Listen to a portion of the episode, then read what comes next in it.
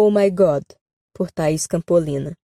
O mercado financeiro é uma partida de ping-pong profissional, uma ficção contada como biografia séria de um homem branco qualquer, uma seita que promete a reabilitação de pessoas jurídicas desesperadas, um jogo de espelhos, de um parque caindo aos pedaços, cuidado para não ir para o lado errado, cair no conto do vigário, acreditar em compliance e maquiagem contábil. Há tantos caídos na base da pirâmide um mar de gente sem Deus, a falência é o maior dos pecados.